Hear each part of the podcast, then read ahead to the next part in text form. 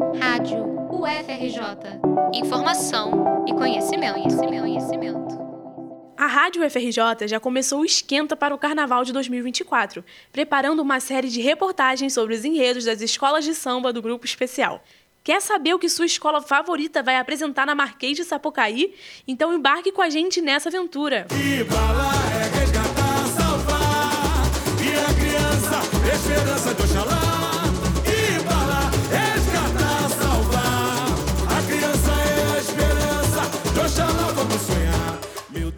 De Vila Isabel foi à avenida no ano de 1993 para buscar o enredo Guibalá, Viagem ao Templo da Criação.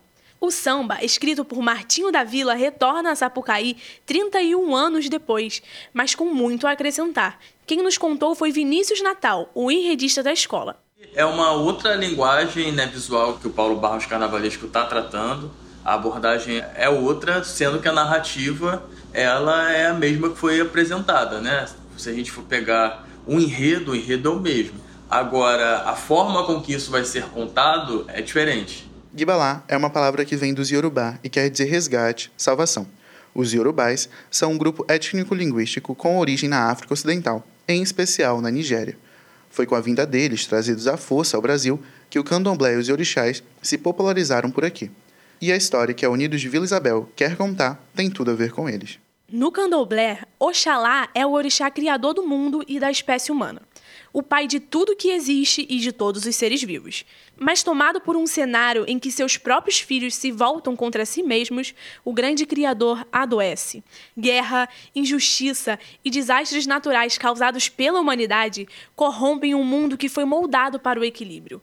Com Oxalá doente e fraco, o caos na terra é instaurado de vez e tudo parece caminhar para o seu fim. E para evitar que o mundo acabasse pelas mãos do homem, os orixás tiveram que intervir. Reunidas, as divindades decidem convocar as crianças de todas as partes do mundo até o plano astral, morada dessas entidades. Lá, os pequenos seriam ensinados sobre os deveres do homem e aprenderiam a tornar o planeta um lugar melhor. E assim, o Lurum, o deus supremo no candomblé, leva todos eles até a presença de todos os orixás, uma última esperança para salvar a Terra. O contexto de destruição do meio ambiente, que já era atual em 93, torna-se ainda mais adequado hoje em dia. Não é à toa que a Vila Isabel escolheu esse enredo para reencenar. Se a gente for olhar para 93 e hoje, os problemas são os mesmos, né? Não mudaram. Ainda piores, né? A gente está vendo agora uma série de guerras que estão acontecendo. A gente acabou de sair de uma pandemia onde né, o ser humano ele acabou sendo pior do que entrou, a gente achou que a gente ia melhorar e não melhorou. Então é um enredo muito atual, né? E a criança ainda continua sendo a esperança. E elas são o ponto central dessa história. As crianças foram escolhidas pelos orixás por sua pureza e inocência, que os faz estar distante da maldade dos adultos. Maldade essa que foi responsável pelas mazelas que vemos no mundo. O próprio refrão do samba nos conta: a criança é a esperança de Oxalá, pois só com ela salvaremos a natureza e o pai de todos os seres. E guiados por Olurum, os orixás levam as crianças até o Templo da Criação, morada do próprio Deus Supremo. Esse lugar, embora não faça parte oficialmente das crenças de matriz afro-brasileira, foi incorporado pela Vila Isabel como forma de narrativa. E lá, os pequenos no mundo descobriram o propósito da criação do ser humano e de tudo à sua volta. No templo, conheceram a natureza e a vida em harmonia, os valores humanos e também o próprio corpo. Além do tema ecológico, os orixás destacam a parte interior da humanidade. Afinal, viemos com o propósito de viver em paz com o mundo, não destruí-lo. Mas mais importante ainda é cuidar de si antes de cuidar do outro, porque é a autodestruição do ser humano que leva à destruição de tudo.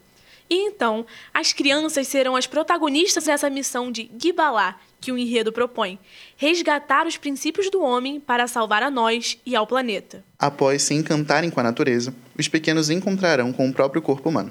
No desfile de 93, vimos ainda a oficina de Oxalá, que, segundo as tradições yorubais, moldou o homem a partir do barro. Um carro alegórico em cor de argila, com o formato de diversos homens e mulheres, sendo esculpidos pelo grande Criador.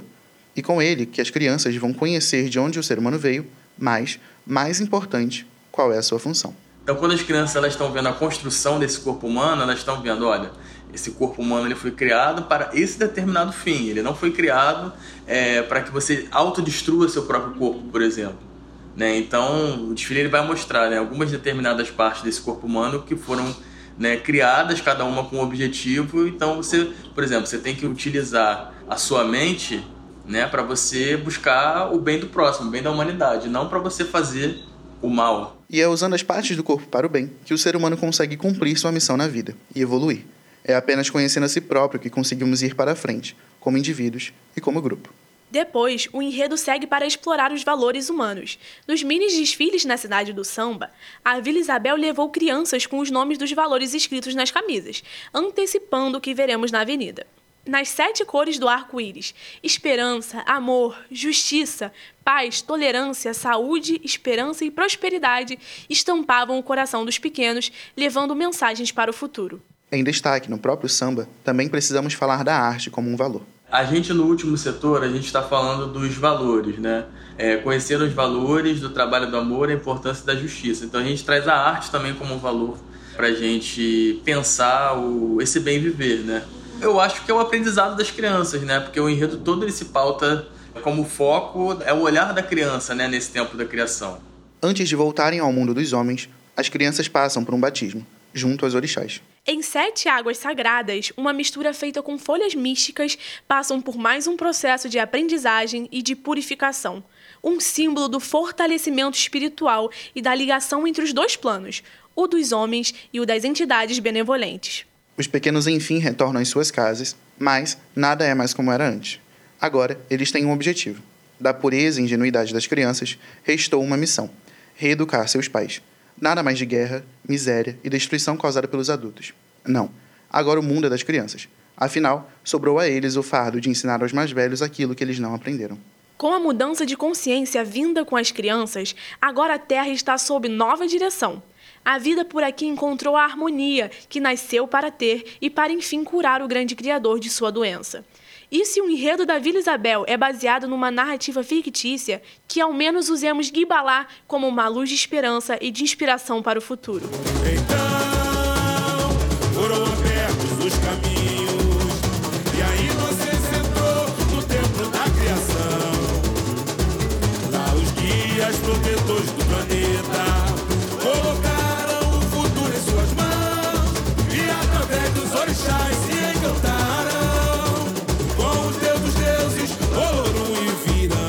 No próximo episódio, vamos desvendar o enredo da Estação Primeira de Mangueira, escola que esse ano faz uma homenagem a uma de suas figuras clássicas e icônicas, a Alcione.